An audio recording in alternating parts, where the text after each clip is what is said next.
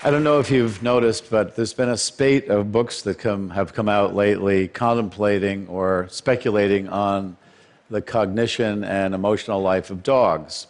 Do they think? Do they feel? And if so, how?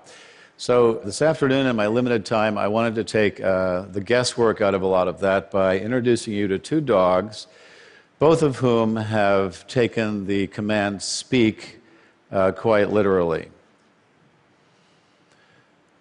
The first dog is the first to go, and he is contemplating an aspect of his relationship to his owner. And the title is A Dog on His Master. As young as I look, I am growing older faster than he. Seven to one is the ratio they tend to say.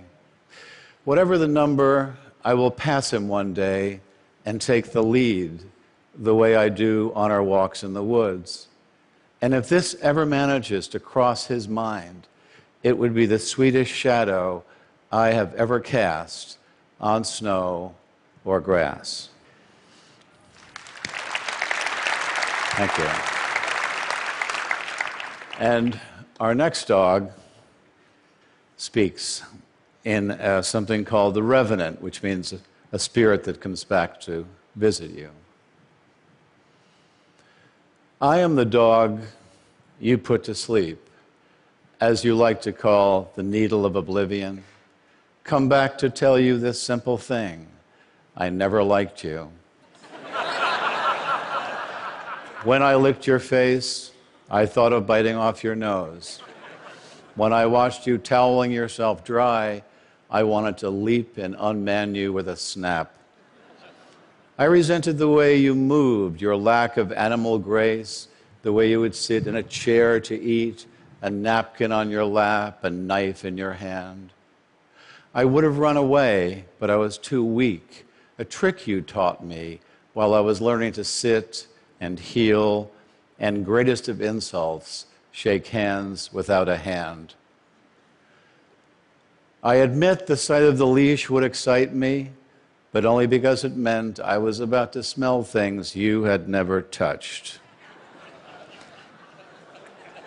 you do not want to believe this, but I have no reason to lie. I hated the car, hated the rubber toys, disliked your friends, and worse, your relatives.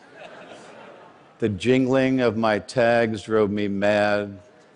You always scratched me in the wrong place. All I ever wanted from you was food and water in my bowls. While you slept, I watched you breathe as the moon rose in the sky. It took all of my strength not to raise my head and howl. Now I am free of the collar, free of the yellow raincoat, monogrammed sweater, the absurdity of your lawn.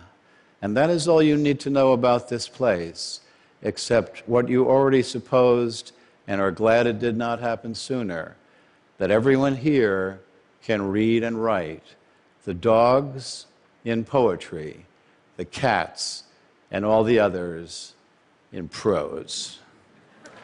Thank you. Thank you.